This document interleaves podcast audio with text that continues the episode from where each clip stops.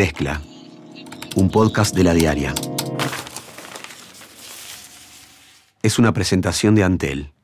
Bienvenidos. En la mezcla de hoy hablamos sobre las alianzas en las internas de los partidos de cara a las elecciones de octubre. Primero, que haya generosidad para que hayan compañeros que se sientan parte, contentos. Tuve un ofrecimiento, como no porque tengo grandes amigos. Son las, las sumas que multiplican en lo cualitativo y lo cualitativo. Eso no.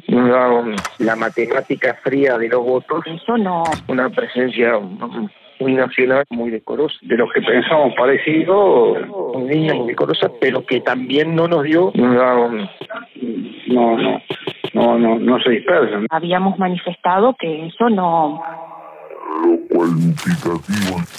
En el Partido Nacional, el sector Dale, liderado por el ex intendente de Florida, Carlos Enciso, oficializó su alianza con Aire Fresco, el grupo que fundó Luis Lacalle Pou. Enciso dijo a la diaria que tienen coincidencias y una matriz bastante en común con Aire Fresco. Primero, la vigencia del sector, la importancia de, de la identidad y mantener hacia el futuro la identidad del sector, un sector relativamente nuevo, que obviamente votó de, de buena forma, muy decorosa, muy linda, muy decorosa, pero que también no nos dio para eh, proseguir un camino un, eh, solo, propio, eh, de, de la realidad electoral hacia octubre. El grupo quiere mantener la identidad de Dale y Enciso aseguró que lo primero que se buscará serán posibles acuerdos en cada departamento. Los departamentos, eh, más que la matemática fría de los votos, sí lo cualitativo del acuerdo, que, que haya generosidad para que hayan compañeros que se sientan parte, contentos de, de, de, del acuerdo, ¿no? El ex intendente destacó que no se trató de un acuerdo a puertas cerradas, ya que hubo representantes de 15 departamentos y se aprobó por mayoría. Álvaro Delgado, del sector aire fresco, ve como algo muy positivo este acuerdo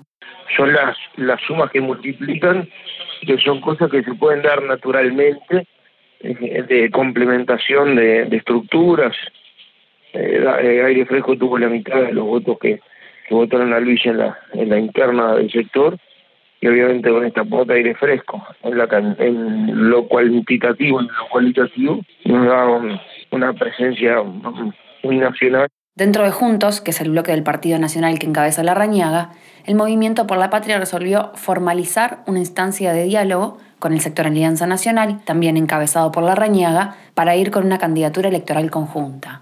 El actual diputado de Colonia, Edmundo Rosselli, del Movimiento por la Patria, dijo a la diaria que si bien primero está el partido, los votos mandan y alinean, haciendo referencia al amplio caudal electoral que tuvo su sector. Por otra parte, Rosselli admitió que le ofrecieron incorporarse al sector político de Sartori, todos por el pueblo tuve un ofrecimiento, como no porque tengo grandes amigos, soy muy amigo de Astude, el diputado Astude y, y de la senadora Verónica Alonso, eh, estuvimos charlando y conversando y conversando con la agrupación, cómo no, pero este yo soy de por la patria, porque yo estoy este muy cómodo con, con Andrini y porque todavía fundé este, uh -huh. nada menos y nada más que la por la patria.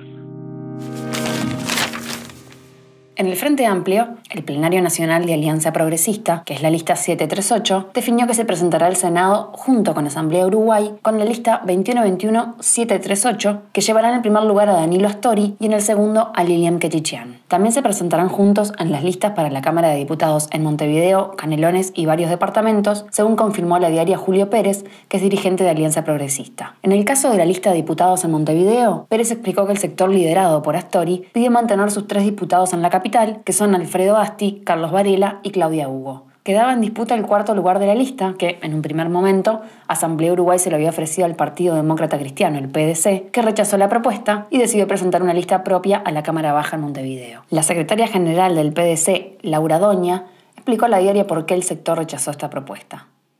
Vimos más chance de poder competir electoralmente como PDC nosotros teníamos un ofrecimiento de la 2121 eh, 738 en Montevideo que ya habíamos manifestado que eso no no le daba al PDC este la visibilidad y no le daba la proyección política electoral que nosotros este apostábamos, ¿no? Entonces por eso fue que la buscamos por otro lado en acuerdo con los compañeros de la alianza.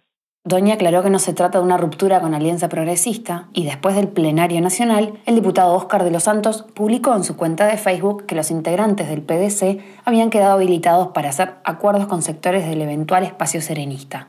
Julio Pérez explicó que ese espacio serenista excede lo que es el Frente al Liber Sereni. Y después nosotros este, vamos a velar por la, la creación de un espacio serenista grande donde se puedan hacer acuerdos técnicos electorales para que los votos este, de los que pensamos parecido no, no, no, no, no se dispersen. En el Partido Colorado, el expresidente Julio María Sanguinetti, líder de ballistas, confirmó en su columna de correo de los viernes que encabezará una lista al Senado. Sanguinetti dijo que sería deseable que Ballistas sumara su fuerza electoral al sector Uruguay Ballista, que es del senador José Morín Valle, que salió tercero en la interna. Amorín Valle dijo a la diaria que le parece muy gentil este planteo y que seguramente esta semana haya reuniones para conversar sobre el tema, pero que por ahora no hay nada definido, ya que tienen que analizar las listas en cada departamento y si irían con una lista común al Senado o harían un sublema. Por el lado de Ciudadanos, el diputado Adrián Peña confirmó que el sector irá a las elecciones de octubre con una única lista al Senado, encabezada por Talvi, y una sola lista de diputados por cada departamento. En abril de 2017, Pedro Bordaberry anunció que se retiraba de la actividad política, pero en el último tiempo varios dirigentes colorados le insistieron con que encabezara una lista al Senado. Por eso se ha reunido con Talvi y Sanguinetti y en los próximos días tomará una decisión. Hasta aquí la mezcla del 29 de julio. Conducción, Débora Quirin. Edición, Andrés Nudelman. Producción, María Natalia Rodríguez. Mezcla, un podcast de la diaria. Sumate a nuestra comunidad.